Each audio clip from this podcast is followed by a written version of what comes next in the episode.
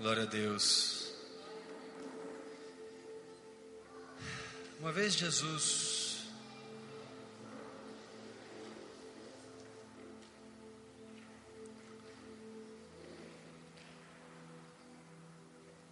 Uma vez Jesus passou perto de um homem. Esse homem era um homem de posses, pessoa próspera. E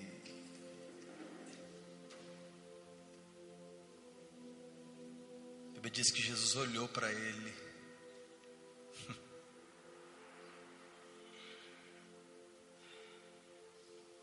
E disse assim: segue-me.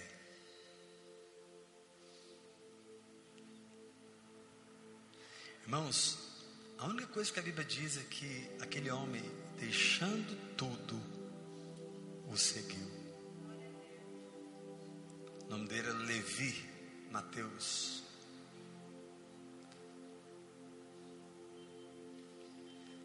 Diz que Jesus olhou para ele e disse: Segue-me. Ele era coletor de impostos. E a Bíblia diz que ele deixou tudo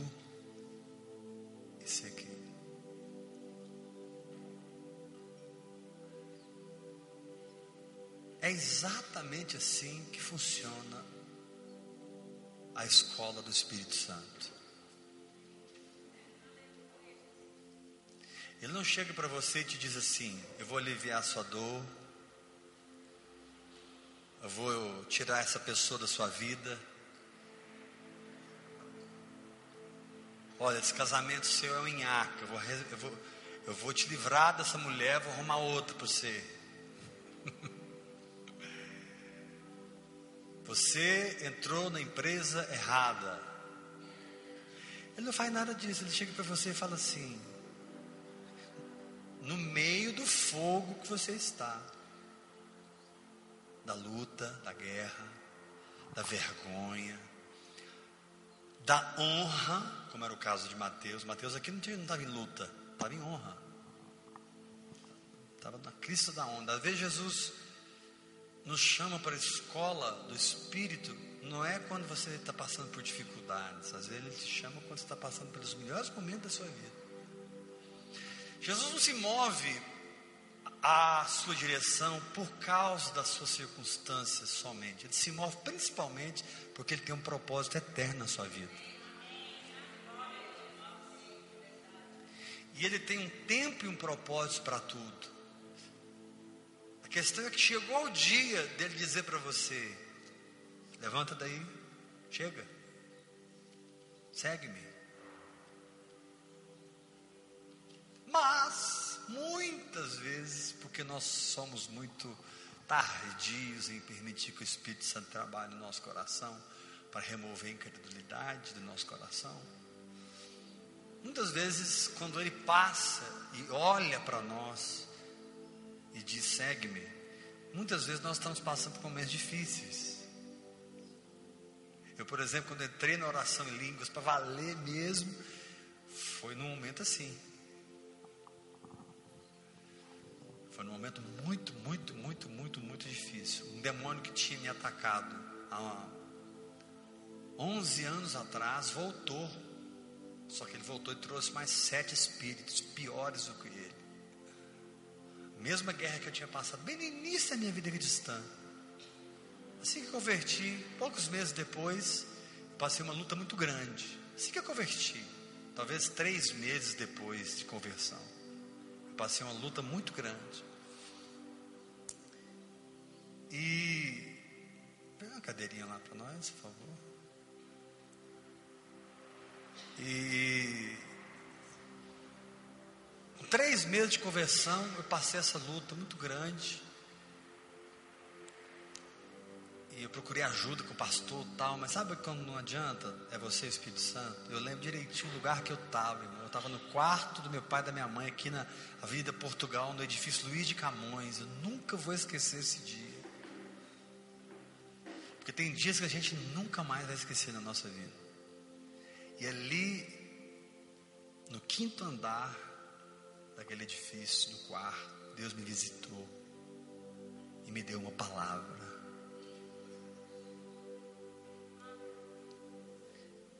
Eu estava de fralda, gente. E o Senhor permitiu que um bicho viesse contra mim. Eu tive que, eu tive que aprender a guerrear cedinho. Estava na mamadeira e o Senhor permitiu um demônio terrível vir contra mim. Quer dizer, pelo menos para a minha idade espiritual foi terrível. Sempre que a, a guerra é terrível, né? Depois a gente cresce, ela é tão simples, né? Mas não é que a guerra mudou, é você que não é mais a mesma pessoa. E aí Deus naquela noite me deu uma palavra. Eu estava aqui no colégio objetivo. E eu me agarrei naquela palavra, irmãos. E eu dominei aquele demônio. Dominei aquele demônio. Rasguei aquele demônio. E na carcaça dele foi produzido mel. E eu comecei então a tirar mel e servir. No outro ano eu já fui. Aquela experiência de fé foi tão forte que, que eu, eu, assim, aquilo, aquilo, aquilo me fortaleceu muito, né? aquilo me enrijeceu muito espiritualmente. Aí, 11 anos depois, aquele mesmo espírito, ele tinha me avisado que ele ia voltar.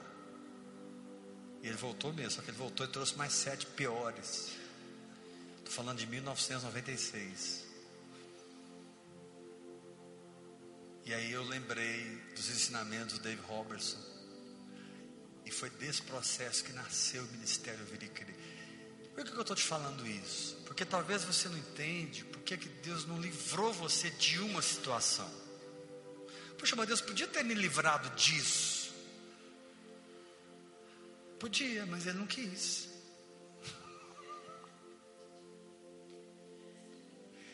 Ele podia ter impedido que eu passasse por essa. Podia. E olha que se, se for contabilizar, você vai saber que ele te livrou muito mais do que você imagina. No final, ele, a conta a favor dele está bem mais positiva do que a seu favor. Tem muito mais coisa que ele te livrou que você nem sabe. Mas de algumas coisas ele não vai te livrar. Por quê? Porque ele precisa te forjar no fogo ele precisa te treinar na fé. Ele precisa te ensinar o que, é corpo, o que, é alma, o que, é espírito. Não na doutrina. Quando sabe que não somos corpo, alma e espírito? Você tem uma doutrina, mas você precisa ter a experiência. É diferente. Ter a doutrina é uma coisa, ter a experiência com a doutrina é outra coisa. Uma coisa é eu saber que eu tenho alma e corpo, outra coisa é eu eu defini dentro de mim. Ah, isso é minha alma. A gente estava conversando, né? Ah, minha alma. Ah, isso aqui é meu espírito. Ah, experiência. Então, as batalhas servem para nos dar experiência com a verdade de Deus. As batalhas servem para nos fazer pessoas experimentadas, amadurecidas. O que é uma pessoa amadurecida? É uma pessoa que está passando por algo e o que ela aprendeu na mente, agora ela começa a aprender na prática. Por exemplo, o espírito domina o corpo. Quem crê nisso dá glória a Deus. Agora, quem já experimentou isso, diga amém. Diferente, vou entender que o espírito domina o corpo e eu experimentar um momento em que o meu corpo está mal, mas eu me levanto e eu experimento o governo do Espírito sobre o meu corpo, sobre a minha mente, sobre as minhas emoções. Né? Estava conversando com uma irmã hoje, né? A gente tem ido em Brasília ministrar, e na última vez, da primeira vez que eu fui ministrar em Brasília, ela foi comigo, ela foi conosco, a Renara. Eu estava contando para ela assim. E aquela noite ali em Brasília, quem estava? Alguém aqui estava? Você estava, né? Você viu como é que foi? Foi um avivamento, foi um derramar de Deus. Assim, foi um mover louco. Foi um mover tão grande que, passou, que nós já marcamos outro que foi segunda passada agora, que foi de novo, você estava, né? E já vai ter de novo, e de vez em quando vamos fazer de novo, vocês encontrarão em Brasília. Mas irmão, só Jesus sabe como eu estava. Falei para Renata, eu estava só a capa do Batman. Como eu estava emocionalmente destruído, ca, caído, eu estava abatido, eu estava triste. Sentado lá assim, e o salão lotado de povo do reteté caindo no chão, rolando, e eu lá assim. De repente, quando eu peguei o microfone, irmãos.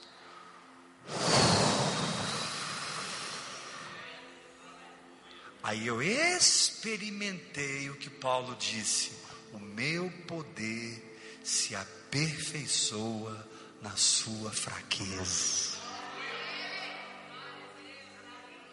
Experimentei, porque eu estava emocionalmente precisando de colo, precisando de abraço, precisando de cama, precisando de tudo, menos de um microfone na minha mão. Então, às vezes, você precisa de tudo, menos daquele momento que você tem que enfrentar. E o Senhor te diz assim: Eu não vou tirar desse momento e ainda quero fazer uma foto para a eternidade.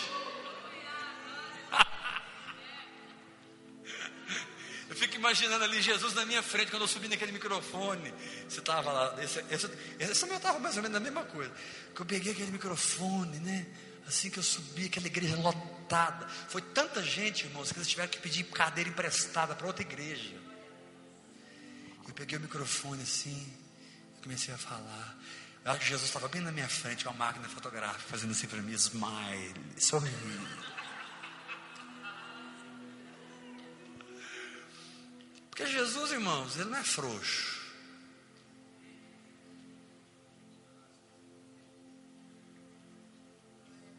Jesus uma vez foi para o deserto, ficou 40 dias sendo tentado pelo próprio Satanás.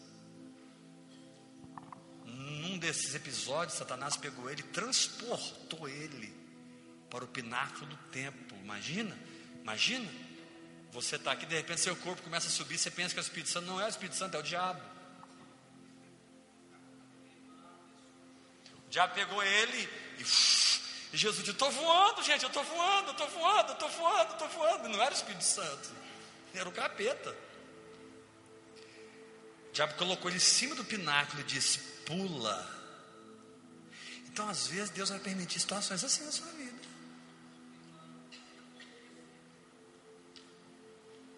Onde você vai se, vai se sentir injustiçado, mas não é justo. Envergonhado porque nesses momentos as nossas fraquezas se expõem, né? Eu estava lá sentado na cadeira, triste, pensa um homem fraco na alma, eu. Era eu naquele momento. A cruz expõe nossas fraquezas, né? expõe a nossa nudez. Aí ele olha para você e fala assim: Está vendo, meu filho? Tanto que você depende da minha graça. Nesse episódio, quando Paulo disse que o mensageiro do inferno tinha sido enviado contra ele, ele três vezes foi falar com o Senhor: Senhor, esse espinho na carne, um espinho na carne, não estou aguentando mais, tira, não está dando mais, Senhor. E aí o Senhor disse para Paulo: agora, claro que segundo eu, isso aqui é segundo o meu evangelho, tá, irmãos? Você não entendeu que o problema não é o espinho,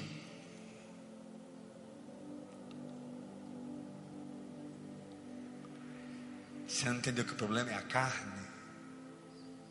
Porque quando a carne morre, o espinho perde o efeito. Sabe por que está doendo? Porque a carne está viva.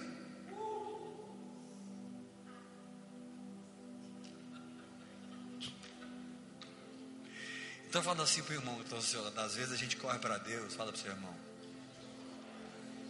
Você não obedece mesmo, né, gente? Fala forte. De vez em quando a gente, a gente corre para Deus, desesperado, clamando por socorro.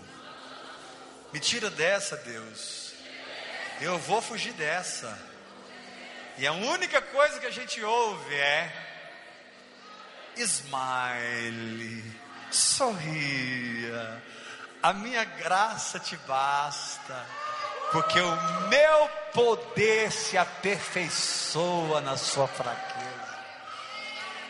Sabe o que que Paulo falou naquele momento, irmãos? Paulo falou assim: a partir daí eu passei a ter prazer nas fraquezas. Olha que trem doido. Aquele é minha filha do obecurso. No intervalo, ela corre para cá para beber da palavra. Ela diz que quer me contar um testemunho de algo que aconteceu com ela nesses intervalos, né? Ela corre aqui só para beber e volta para o curso. Aí o Paulo falou assim: Eu sinto prazer nas fraquezas, nas injúrias, nas perseguições, porque quando eu sou fraco, aí é que eu sou forte. Uma coisa é você ler isso, hoje eu sei o que, que Paulo estava falando. Eu sei, né, Eliane? cara da Eliane rindo para mim. Ela é minha amiga íntima. Eliane é minha amiga íntima. O poder se aperfeiçoa na fraqueza. Irmãos, Deus, Deus desceu naquela reunião. Porque eu estava tão fraco e tão dependente dele. Que ele pôde passar através de mim e fazer o que ele quis fazer.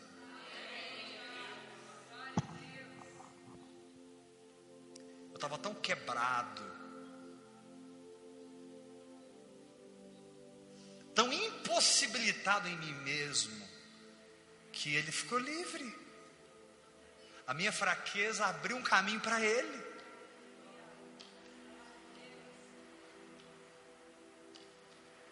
Então, quando você se sentir fraco e receber o convite para ir pregar, não recusa o convite, não, porque vai ser um reteté de Jesus. Ruim é quando você sobe para o púlpito se sentindo forte, se sentindo muito ungido, se sentindo muito cheio de revelação, se sentindo muito cara ou a, a cara. O cara das mulheres, dos homens é o cara, das mulheres é a cara. Né? A tal. Não. O vaso é de barro para que a excelência do poder seja de Deus e não de nós. Irmãos, eu nunca vivi tanto dengo com Jesus como eu estou vivendo nos últimos meses. Eu não paro de falar. Hoje foi de novo, gente. É todo dia. O pessoal veio me visitar hoje, está conversando, conversando, tá, expliquei para eles, tá, papá, no final fizeram um check-in de R$ 1.500, fizeram no meu bolso, pode.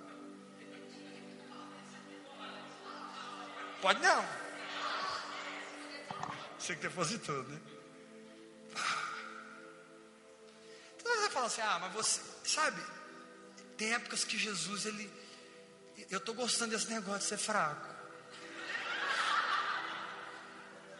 Eu não quero ser, eu não quero ser o bonzão mais não. Eu quero ser fraco. Eu não quero, porque eu, eu descobri que ele como diz um salmo ou um provérbio, não sei, ele afofa a minha cama na enfermidade. Dá uma glória a Deus bem fora. Fala assim para o irmão que está oscilando, você nem imagina o tanto que Jesus é dengoso. Eu declaro que a sanção de dengo nunca mais vai sair da minha vida. Nunca mais. Cada dia vai ser um dengue. Amanhã eu vou esperar. Quer até esperar amanhã o que, é que vai ser.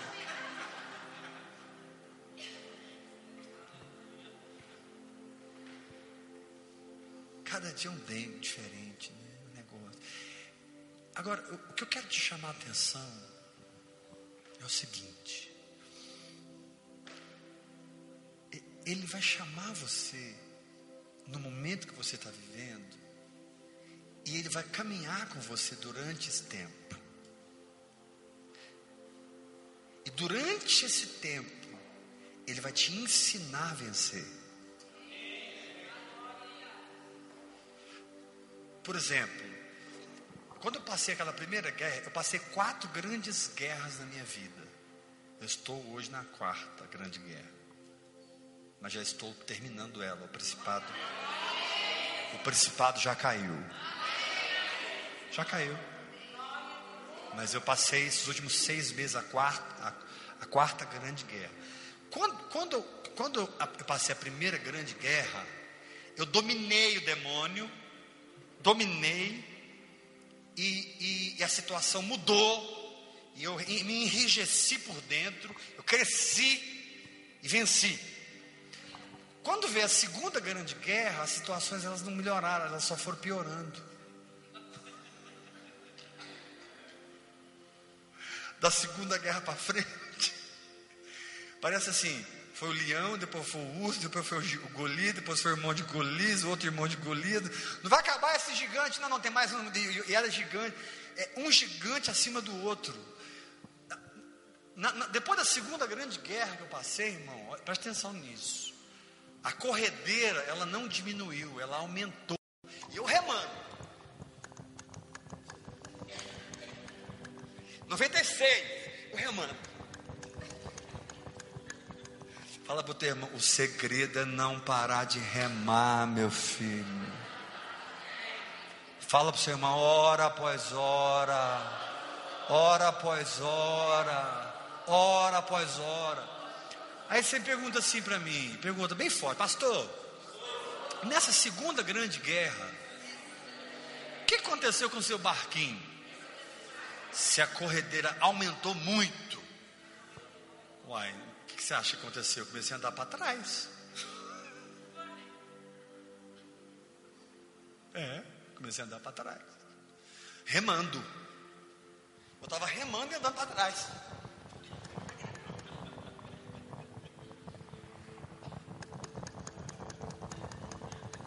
E o barquinho só ia para trás. Eu não conseguia fazer o negócio nem parar. 97, 98, 99, 2000, 2001. Comecei a viajar e o barquinho, nem sei quantos quilômetros para trás eu já estava, irmãos. 2002, 2003, 2004. Antes de estourar a terceira grande guerra, A terceira grande guerra foi terrível, irmãos. Foi a pior de todas, de todas. Foi pior do que a quarta. O, que, que, o que, eu quero te mostrar? Porque você pergunta assim, pastor, mas espera aí, aumentou muito a guerra? Muito. Mas o que aconteceu com você? Se a guerra não mudou, ela aumentou. Com o passar do tempo, a guerra não mudou, mas eu fui mudando os meus músculos espirituais foram aumentando. E eu comecei a perceber que o barquinho não estava andando tanto para trás mais, estava começando a ficar parado na água. Já não estava avançando, mas também já não estava, entendeu? Ele, ele, fazia assim, assim. Antes, antes eu remava, irmãos, eu parece que eu corria. Eu estava eu, eu tava na velocidade da corredeira. Mas agora o barquinho já parou.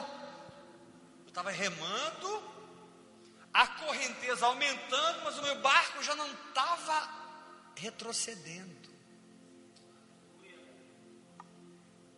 O que que mudou? Eu fui mudando. Então o que que Deus fez comigo? Deus, Deus, Deus, Deus me colocou no caminho da disciplina, no caminho da vara, no caminho da correção.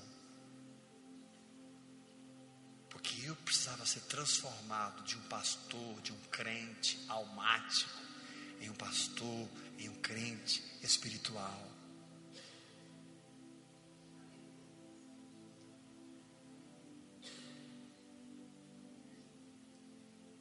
Então, às vezes, Deus chama você no meio da guerra que você está passando, e Ele te diz assim: essa guerra vai ser a sua escola.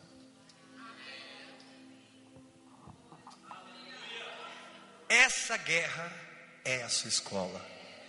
O Espírito Santo não te leva para uma, para uma sala onde tem uma lousa é, apenas. O Espírito Santo te leva para o campo de batalha e no campo de batalha ele te treina. No campo de batalha ele te forja. O ferro, o aço, é forjado no fogo. Meu irmão, não adianta. O fogo forma vencedores. Vou repetir isso. O fogo forma vencedores. O fogo queima a palha, o fogo queima a madeira, o fogo queima a, o feno, mas o fogo também enrijece o seu espírito, te faz valente, te faz corajoso, te liberta do medo, te ensina a tomar a vara transformada em serpente pela cauda, e a serpente é transformada em vara na tua mão, ou seja, aquilo que te fazia fugir, agora é autoridade de Deus na sua mão. Moisés fugia da serpente, aí Deus falou para Moisés: pega ela pela cauda. Por que Deus manda um filho dele pegar uma serpente pela cauda, meu Deus? Ele vai morrer. Serpente se pega pela cabeça, e tem que saber fazer. Deus falou para Moisés: pega pela cauda. E quando ele pegou a serpente pela cauda, ela se transformou em vara. Aquilo que te fazia recuar, aquilo que te fazia desistir, agora é a autoridade de Deus na sua vida. Agora é a unção de Deus na sua vida. Onde você era envergonhado, agora você é honrado. Gente, Deus é demais, Deus é, Deus é, deixa eu te falar uma coisa, Deus é seu pai, eu quero que você grite isso comigo, diga, Deus, Deus é meu pai, é meu pai. Ciumento. ciumento, Deus é meu pai, Deus é meu pai. ciumento, bate a mão no peito e fala, eu sou, eu sou o dengo do papai, então eu estou aqui como profeta de Deus para dizer: onde você é mais envergonhado é onde Deus vai mais te honrar. Onde, onde você caiu, onde você foi ferido, é onde Deus vai te levantar, vai te honrar e haverá sobre você dupla honra e dupla unção em nome de Jesus. Semana passada eu estava assistindo a Sara Shiva lá na Luz para os Povos. Gente, aquela mulher foi podre, aquela mulher foi podre, ela foi uma prostituta praticamente. Mas hoje você fica perto da Sara Shiva. Ela é uma mulher bonita. Quantos concordam? Ela é bonita. Você fica perto dela. Ela exala a santidade. Ela exala. Eu, eu, eu fico perto da Sara Shiva conversando com ela assim. Eu não sinto assim, a minha, a minha parte masculina, é, é uma unção tão forte de santidade, que a pombagira passa longe. Aonde ela foi uma vergonha, hoje ela é uma cura.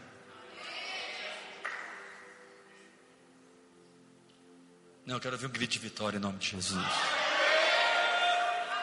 Israel foi humilhado, Israel prostituiu, Israel adulterou, adorou outros deuses, adorou outros deuses, adorou outros deuses, até que de tanta prostituição e adultério espiritual, Deus pega Israel e leva para o exílio. Israel fica lá 70 anos no exílio, mas no meio do exílio, Deus levanta um cara chamado Mordecai, chamado Mordecai, que não se dobrou diante de Amã.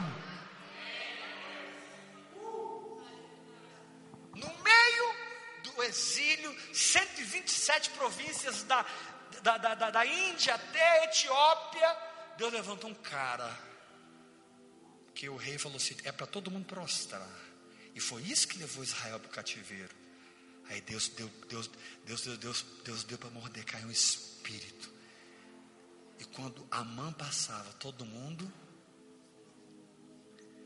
mas Mordecai ficava firme. E Mordecai ficava firme. E Mordecai ficava firme. E Mordecai ficava firme. Sabe quem era Mordecai? Da tribo de Benjamim, da tribo de Saul. Sabe quem era Amã? Ouça isso. Amã era descendente de Agag, que Saul não matou. Mordecai era da tribo de Saul. Amã, descendente do rei Agag, que Deus tinha dito para Saul: vai lá e mata todo mundo, não deixa nada vivo. E Saul desobedeceu e deixou Agag vivo.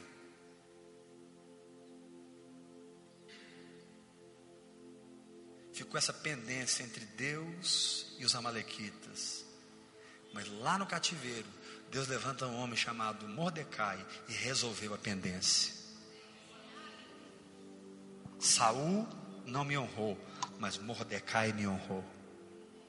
Você pode dar uma glória a Deus bem forte?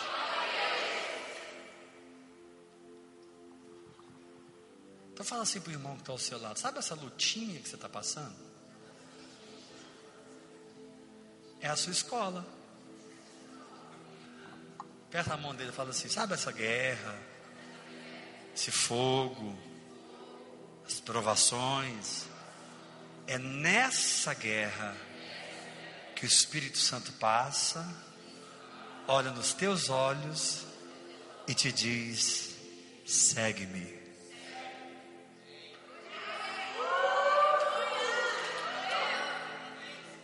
Aí ele vai te ensinar a orar em línguas. Ele vai te ensinar a meditar na palavra para ser transformado por dentro. Ele vai te ensinar a confessar a palavra. Ele vai te ensinar a jejuar. Ele vai te ensinar a adorar. Ele vai te ensinar a crer. Ele vai te ensinar o que é fé. Fé vai deixar de ser um conceito religioso. E fé vai passar a ser o que ela é. Olha para mim. Fé vai deixar de ser um conceito religioso e, e, fé vai passar a ser o que ela é. Ela vai passar a ser a sua vida. O justo viverá pela fé. Isso tem que sair do campo da doutrina e tem que entrar no campo da experiência. Dá uma glória a Deus bem forte. Então levanta sua mão e diga forte comigo. O Espírito Santo tem uma missão. Mais forte, o Espírito Santo tem uma missão tornar o meu conhecimento a minha experiência.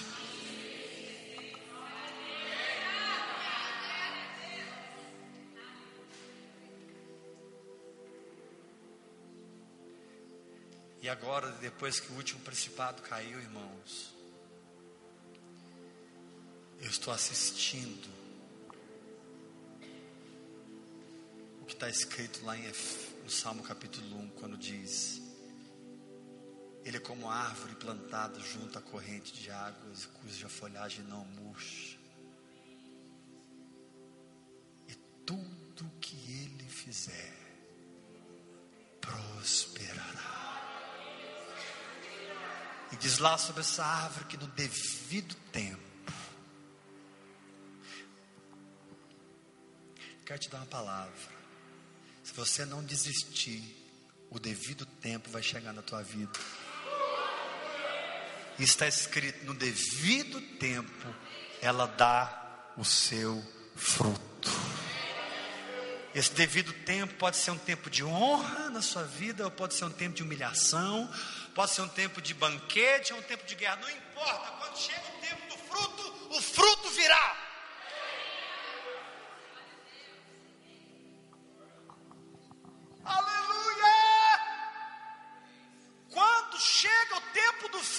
Fruto vem. Porque Deus não depende de uma circunstância para fazer manifestar o que ele cultivou no seu espírito durante dez anos. Deus não depende de uma circunstância, Deus não depende de um momento financeiro, Deus não depende do dólar, Deus não depende do euro, Deus não depende da oscilação do mercado, Deus não depende das ações, Deus só depende que você tenha coragem de cultivar a verdade no seu espírito, orando em línguas, hora após hora, hora após hora, hora após hora, hora após hora, hora após hora, hora após hora, a árvore do seu espírito vai crescendo e no devido tempo, não importa se é 2013, não importa se é Copa do Mundo, se é, não importa nada, não importa se a sua família está assim, se a sua família está assado, se o emprego, se o nada, no devido tempo, seu espírito amadureceu. Puf, puf, puf puf, puf, puf, puf, puf, puf, puf, puf. Os frutos começam a aparecer. Frutos, frutos, frutos, frutos, frutos, frutos, frutos. Sem que você se esforce, porque uma árvore não se esforça para dar fruto, ela é cultivada para dar fruto. Fruto não é produto de esforço, fruto é produto de cultivo. Por isso, o maior segredo de um gigante da fé é ser amigo de Jesus.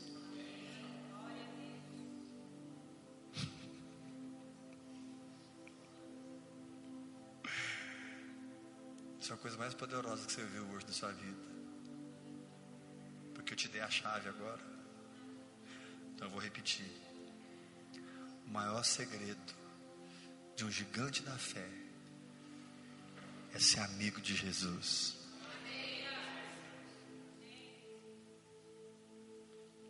Graça e paz, irmãos.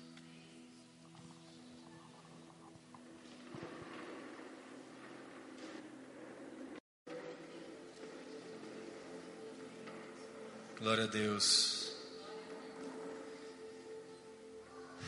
Uma vez Jesus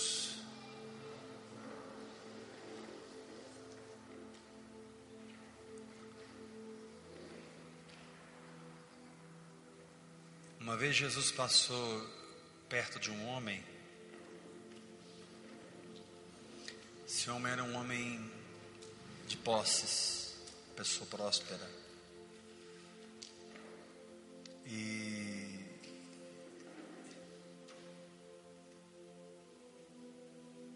Bíblia diz que Jesus olhou para ele.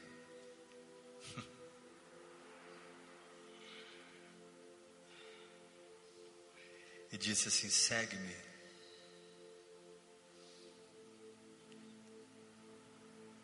Irmãos, a única coisa que a Bíblia diz é que aquele homem, deixando tudo, o seguiu. O nome dele era Levi Mateus.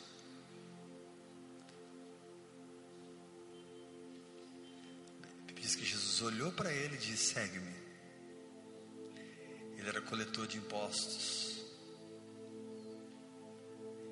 E a Bíblia diz que ele deixou tudo e seguiu.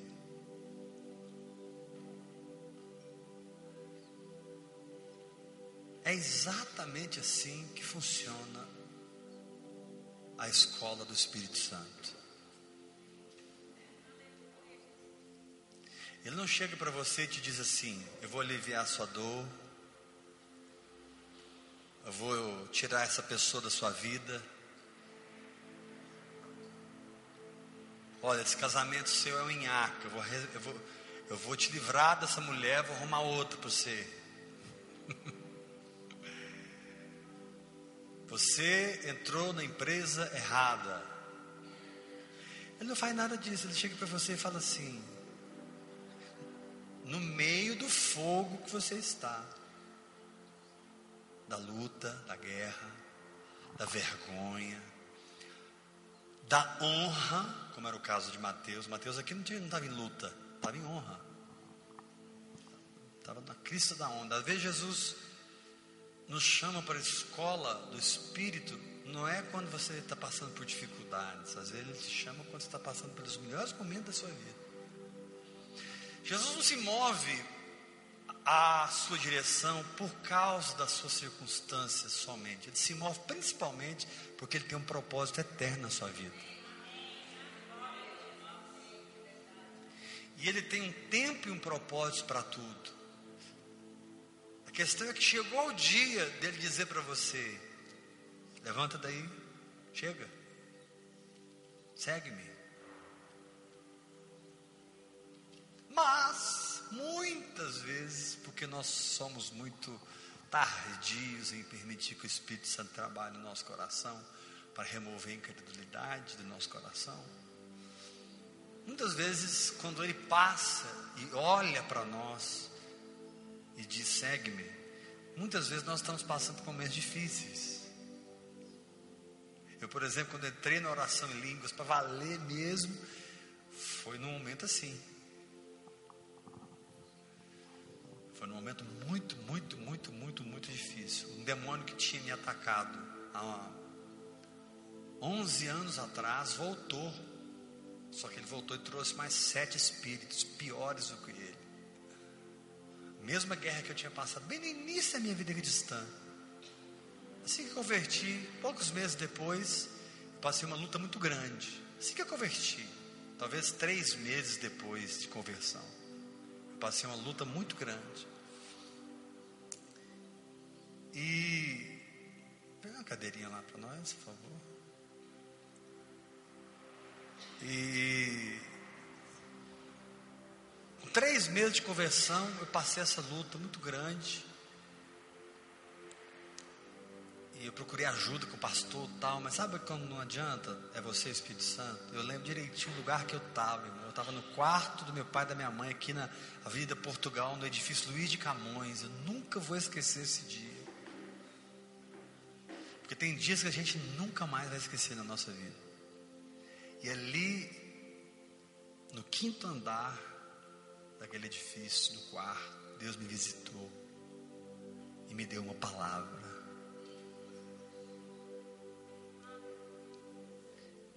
Eu estava de fralda, gente. E o Senhor permitiu que um bicho viesse contra mim. Eu tive que, eu tive que aprender a guerrear cedinho. Estava na mamadeira e o Senhor permitiu um demônio terrível vir contra mim. Quer dizer, pelo menos para minha idade espiritual foi terrível. Sempre que a, a guerra é terrível, né? Depois a gente cresce, ela é tão simples, né? Mas não é que a guerra mudou, é você que não é mais a mesma pessoa. E aí Deus naquela noite me deu uma palavra. Eu estudava aqui no colégio objetivo. E eu me agarrei naquela palavra, irmãos. E eu dominei aquele demônio. Dominei aquele demônio. Rasguei aquele demônio. E na carcaça dele foi produzido mel. E eu comecei então a tirar mel e servir. No outro ano eu já fui. Aquela experiência de fé foi tão forte que, que eu, eu, assim, aquilo, aquilo, aquilo me fortaleceu muito, né? aquilo me enrijeceu muito espiritualmente.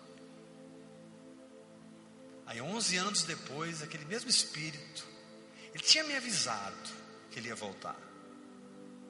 E ele voltou mesmo, só que ele voltou e trouxe mais sete piores. Falando de 1996. E aí eu lembrei dos ensinamentos do Dave Robertson. E foi desse processo que nasceu o Ministério Vida e Crer. Por que eu estou te falando isso? Porque talvez você não entende por que Deus não livrou você de uma situação. Poxa, mas Deus podia ter me livrado disso.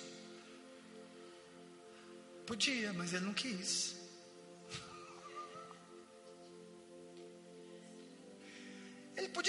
Impedido que eu passasse por essa. Podia. E olha que se, se for contabilizar, você vai saber que ele te livrou muito mais do que você imagina. No final, ele, a conta a favor dele está bem mais positiva do que a seu favor. Tem muito mais coisa que ele te livrou que você nem sabe. Mas de algumas coisas ele não vai te livrar. Por quê? Porque ele precisa te forjar no fogo. Ele precisa te treinar na fé. Ele precisa te ensinar o que, é corpo, o que, é alma, o que, é espírito. Não na doutrina. Quando sabe que não somos corpo, alma e espírito? Você tem uma doutrina, mas você precisa ter a experiência. É diferente. Ter a doutrina é uma coisa, ter a experiência com a doutrina é outra coisa. Uma coisa é eu saber que eu tenho alma e corpo, outra coisa é eu, eu definir dentro de mim: ah, isso é minha alma. A gente estava conversando, né? Ah, minha alma. Ah, isso aqui é meu espírito. Ah, experiência. Então, as batalhas servem para nos dar experiência com a verdade de Deus. As batalhas servem para nos fazer pessoas experimentadas, amadurecidas. O que é uma pessoa amadurecida? É uma pessoa que está passando por algo e o que ela aprendeu na mente, agora ela começa a aprender na prática. Por exemplo, o espírito domina o corpo. Quem crê nisso dá glória a Deus. Agora, quem já experimentou isso, diga amém. Diferente, vou entender que o espírito domina o corpo e eu experimentar um momento em que o meu corpo está mal, mas eu me levanto e eu experimento o governo do espírito sobre o meu corpo, sobre a minha mente, sobre as minhas emoções. Estava conversando com uma irmã hoje, né? A, gente tem ido em Brasília ministrar, e na última vez, da primeira vez que eu fui ministrar em Brasília, ela foi comigo, ela foi conosco, a Renara. Eu estava contando para ela assim. E aquela noite ali em Brasília, quem estava? Alguém aqui estava? Você estava, né? Você viu como é que foi? Foi um avivamento, foi um derramar de Deus. Assim, foi um mover louco. Foi um mover tão grande que, passou, que nós já marcamos outro que foi segunda passada agora, que foi de novo, você estava, né? E já vai ter de novo, e de vez em quando vamos fazer de novo, vocês encontrando em Brasília. Mas irmão, só Jesus sabe como eu estava. Falei para Renara, eu estava só a capa do Batman. Como eu estava emocionalmente destruído, ca, caído, estava abatido, estava triste. Sentado lá assim, e o salão lotado de povo do reteté caindo no chão, rolando, e eu lá assim. De repente, quando eu peguei o microfone, irmãos.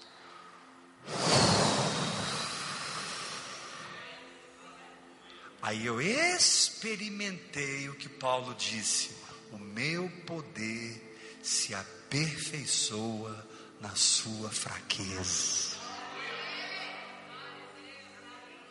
Experimentei, porque eu estava emocionalmente precisando de colo, precisando de abraço, precisando de cama, precisando de tudo, menos de um microfone na minha mão.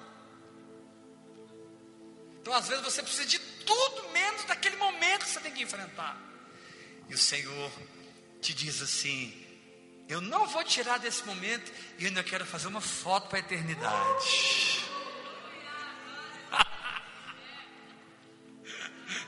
Fico imaginando ali Jesus na minha frente quando eu subi naquele microfone.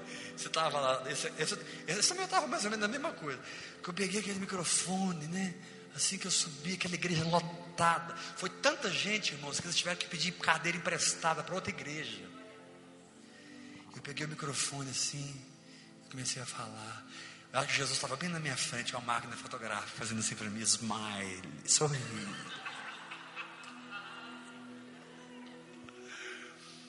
Porque Jesus, irmãos, ele não é frouxo.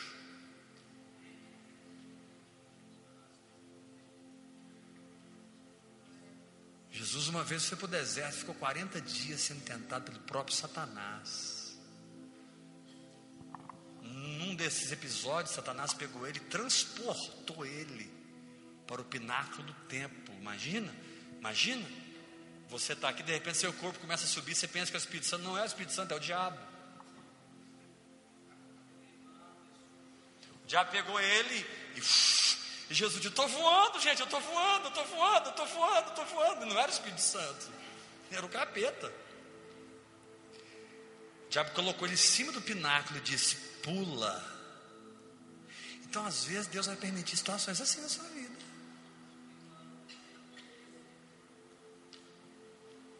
Onde você vai se, vai se sentir injustiçado, mas não é justo. Envergonhado porque nesses momentos as nossas fraquezas se expõem, né? Eu estava lá sentado na cadeira, triste, pensa um homem fraco na alma, eu.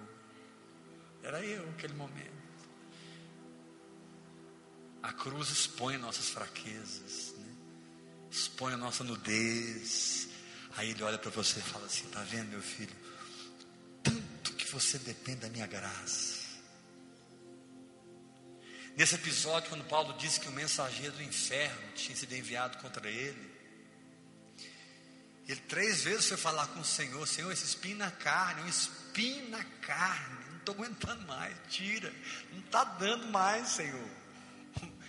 E aí o Senhor disse para Paulo, agora claro que segundo eu, isso aqui é segundo o meu evangelho, tá irmãos? Você não entendeu que o problema não é o espinho.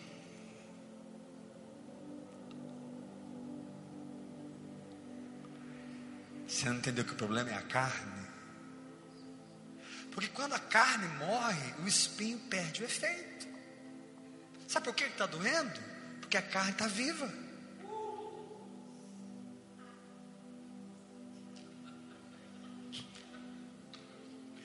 Então fala assim para o irmão, então, às vezes a gente corre para Deus, fala para o seu irmão. Você não obedece mesmo, né, gente? Fala forte. De vez em quando a gente corre para Deus, desesperado, clamando por socorro. Me tira dessa, Deus. Eu vou fugir dessa. E a única coisa que a gente ouve é smile sorria, a minha graça te basta, porque o meu poder se aperfeiçoa na sua fraqueza. Sabe o que que Paulo falou naquele momento, irmãos? Paulo falou assim: a partir daí eu passei a ter prazer nas fraquezas. Olha que trem doido. Aquele é minha filha do obecurso. No intervalo, ela corre para cá para beber da palavra. Ela diz que quer me contar um testemunho de algo que aconteceu com ela nesses intervalos, né? Ela corre aqui só para beber e volta para o curso.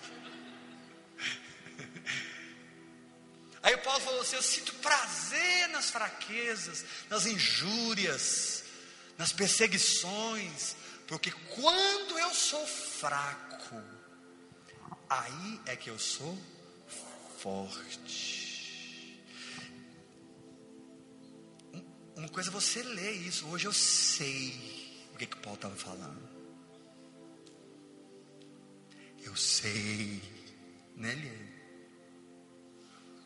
Cara da Eliane rindo para mim. Ela é minha amiga íntima. Eliane é minha amiga íntima. O poder se aperfeiçoa na fraqueza. Irmãos, Deus, Deus desceu naquela reunião. Porque eu estava tão fraco e tão dependente dele, que ele pôde passar através de mim e fazer o que ele quis fazer.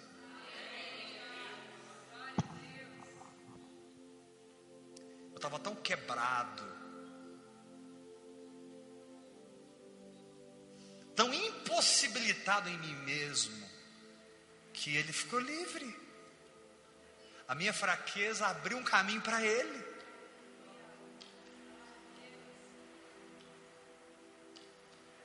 Então, quando você se sentir fraco e receber um convite para ir pregar, não recusa o convite, não, porque vai ser um reteté de Jesus. Ruim é quando você sobe para o púlpito se sentindo forte, se sentindo muito ungido, se sentindo muito cheio de revelação se sentindo muito cara ou a, a cara. O cara das mulheres, dos homens é o cara, das mulheres é a cara. Né? A tal. Não. O vaso é de barro para que a excelência do poder seja de Deus e não de nós. Irmãos, eu nunca vivi tanto dengo com Jesus como eu estou vivendo nos últimos meses. Eu não paro de falar. Hoje foi de novo, gente. É todo dia. O pessoal veio me visitar hoje, está conversando, conversando, tá, expliquei para eles, estava papado. No final fizeram um check-in de R$ 1.500, puseram no meu bolso. Pode. Pode não. Você que depositou, né?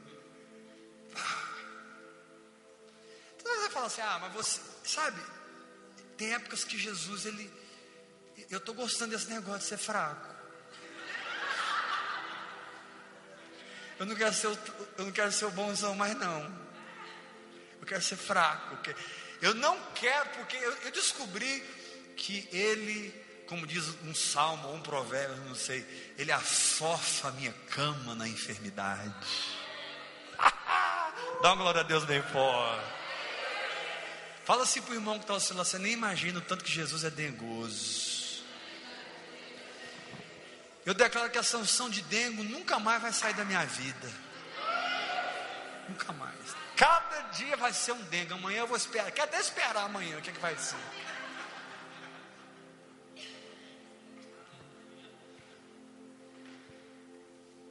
Cada dia é um dengue diferente, né? Um negócio. Agora, o que eu quero te chamar a atenção é o seguinte: Ele vai chamar você no momento que você está vivendo, e Ele vai caminhar com você durante esse tempo. E durante esse tempo, Ele vai te ensinar a vencer.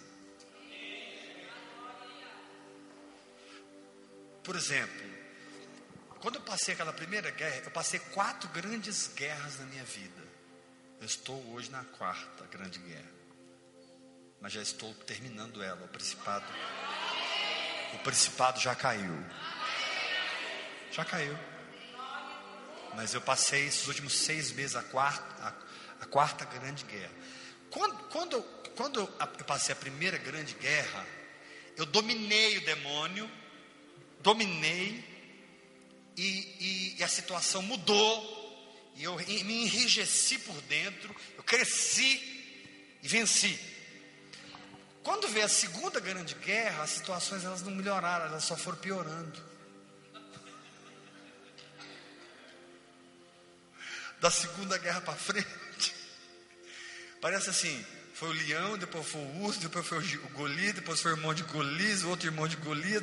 Não vai acabar esse gigante, não, não tem mais um. E era gigante. É um gigante acima do outro. Na, na, depois da segunda grande guerra que eu passei, irmão, preste atenção nisso. A corredeira, ela não diminuiu, ela aumentou. E eu remando. 96, eu remando. Fala para o teu irmão, o segredo é não parar de remar, meu filho.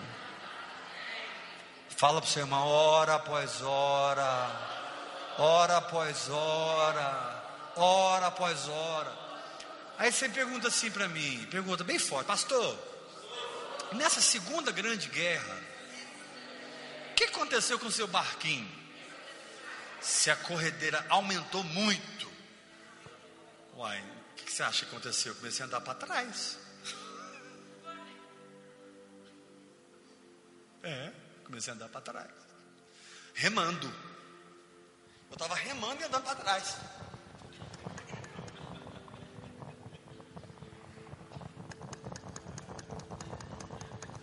E o barquinho só ia para trás.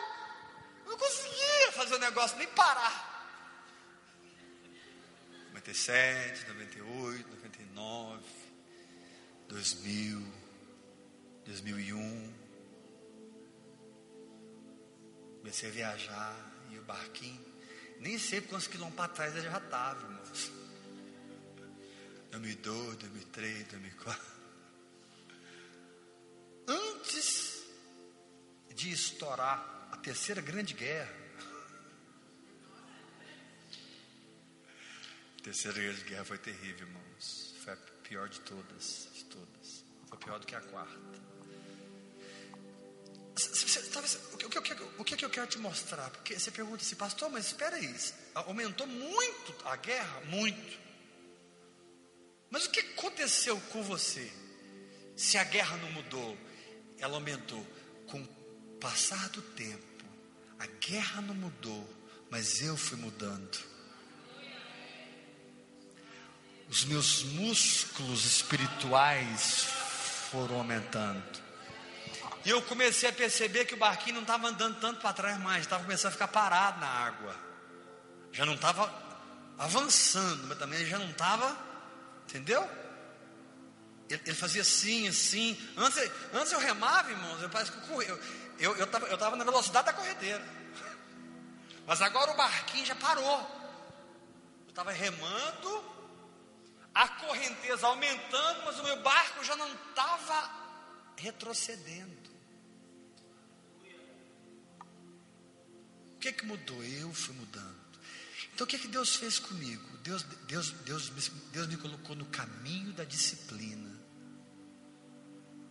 no caminho da vara, no caminho da correção. Porque eu precisava ser transformado de um pastor, de um crente almático, em um pastor, em um crente espiritual.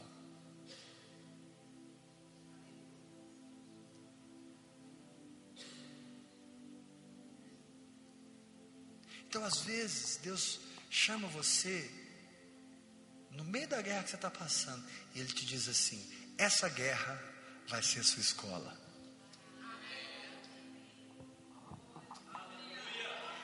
Essa guerra é a sua escola. O Espírito Santo não te leva para uma, para uma sala onde tem uma lousa é, apenas. O Espírito Santo te leva para o campo de batalha e no campo de batalha ele te treina.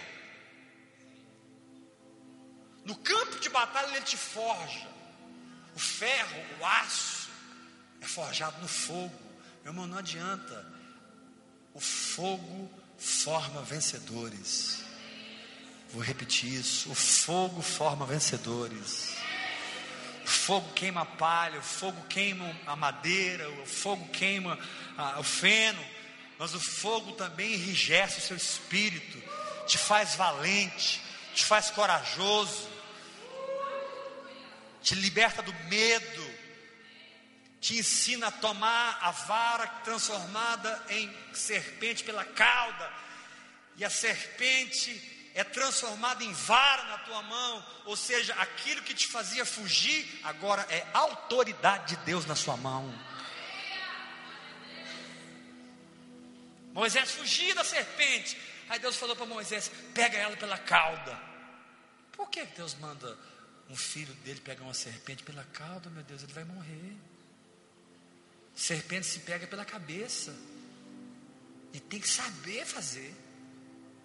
E Deus falou para Moisés: pega pela cauda. E quando ele pegou a serpente pela cauda, ela se transformou em vara aquilo que te fazia recuar, aquilo que te fazia desistir, agora é a autoridade de Deus na sua vida. Agora é a unção de Deus na sua vida. Onde você era envergonhado, agora você é honrado.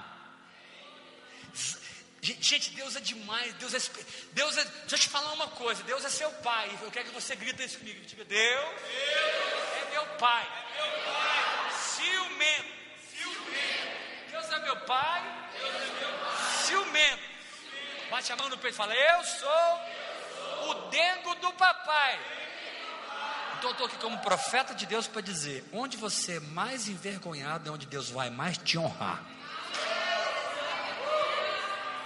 Onde, onde você caiu, onde você foi ferido, é onde Deus vai te levantar, vai te honrar e haverá sobre você dupla honra e dupla unção em nome de Jesus. Semana passada eu estava assistindo a Sara Shiva lá na Luz para os Povos. Gente, aquela mulher foi podre, aquela mulher foi podre, ela foi uma prostituta praticamente. Mas hoje você fica perto da Sara Shiva. Ela é uma mulher bonita. Quantos concordam? Ela é bonita. Você fica perto dela ela exala a santidade. Ela exala. Eu, eu, eu fico perto da Sara Shiva, conversando com ela assim, eu não sinto assim a minha, a minha parte masculina. É, é, uma unção tão forte de santidade que a pombagira passa longe. Aonde ela foi uma vergonha, hoje ela é uma cura.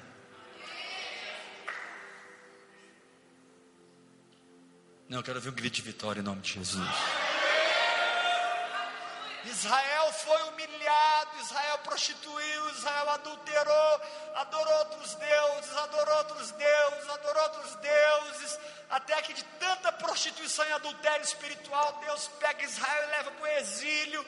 Israel fica lá 70 anos no exílio, mas no meio do exílio, Deus levanta um cara chamado Mordecai, chamado Mordecai, que não se dobrou diante de Amã.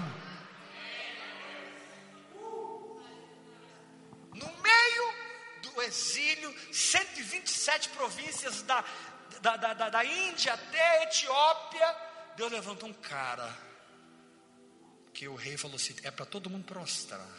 E foi isso que levou Israel para o cativeiro. Aí Deus deu, Deus, Deus, Deus, Deus, Deus deu para Mordecai um espírito. E quando Amã passava, todo mundo, mas Mordecai ficava firme. E Mordecai ficava firme. E Mordecai ficava firme. E Mordecai ficava firme. Sabe quem era Mordecai? Da tribo de Benjamim, da tribo de Saul. Sabe quem era Amã? Ouça isso. Amã era descendente de Agag, que Saul não matou. Mordecai era da tribo de Saul. Amã, descendente do rei Agag, que Deus tinha dito para Saul: vai lá e mata todo mundo, não deixa nada vivo. E Saul desobedeceu e deixou Agag vivo.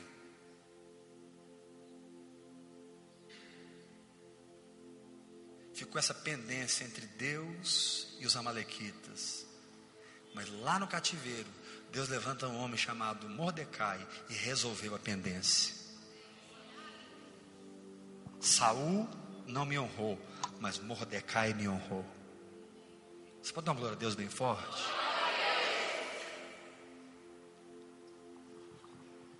Então fala assim para o irmão que está ao seu lado, sabe essa lutinha que você está passando? É a sua escola. Aperta a mão dele e fala assim: sabe essa guerra, esse fogo, as provações? É nessa guerra que o Espírito Santo passa, olha nos teus olhos e te diz: segue-me.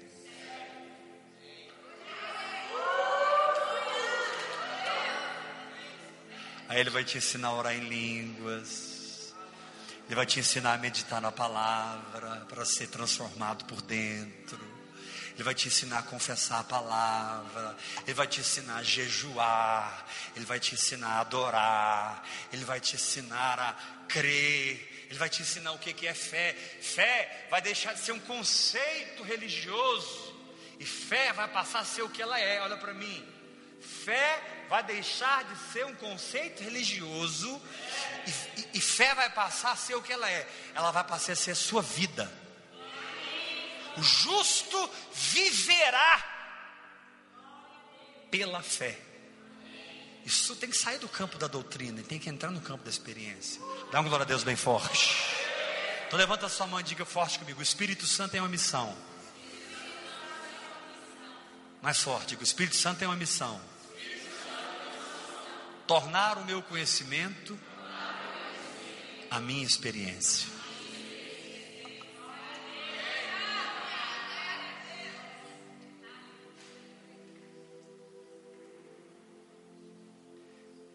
E agora, depois que o último principado caiu, irmãos,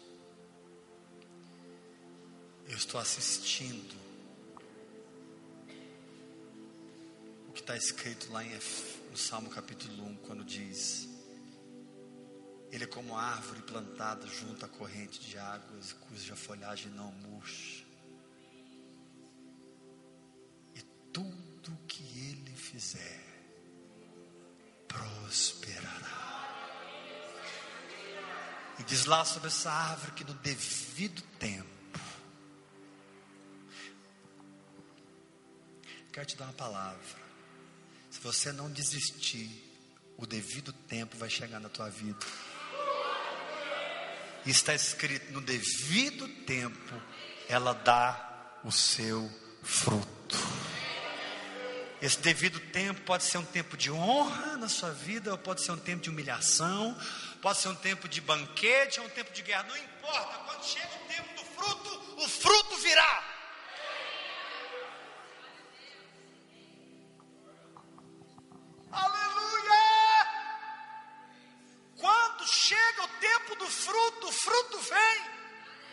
Porque Deus não depende de uma circunstância para fazer manifestar o que ele cultivou no seu espírito durante dez anos. Deus não depende de uma circunstância, Deus não depende de um momento financeiro, Deus não depende do dólar, Deus não depende do euro, Deus não depende da oscilação do mercado, Deus não depende das ações, Deus só depende que você tenha coragem de cultivar a verdade no seu espírito, orando em línguas, hora após hora, hora após hora, hora após hora, hora após hora, hora após hora, hora após hora, a árvore do seu espírito vai crescendo e no devido tempo, não importa se é 2013, não importa se é Copa do Mundo, se é, não importa nada, não importa se a sua família está assim, se a sua família está assado, seu emprego, se nada, no devido tempo, seu espírito amadureceu. Puf, puf, puf, puf, puf, puf, puf, puf, puf, puf, puf. Os frutos começam a aparecer.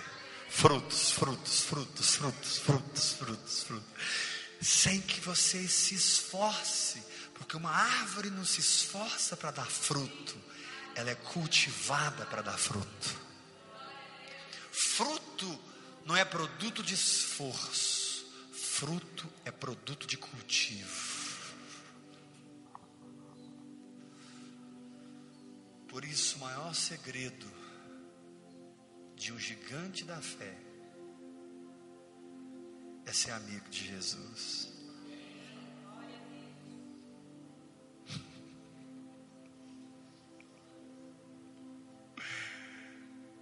Isso é a coisa mais poderosa que você viu hoje na sua vida.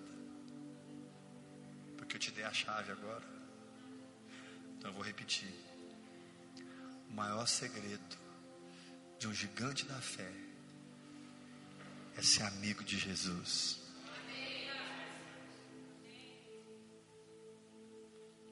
Graça e paz, irmão.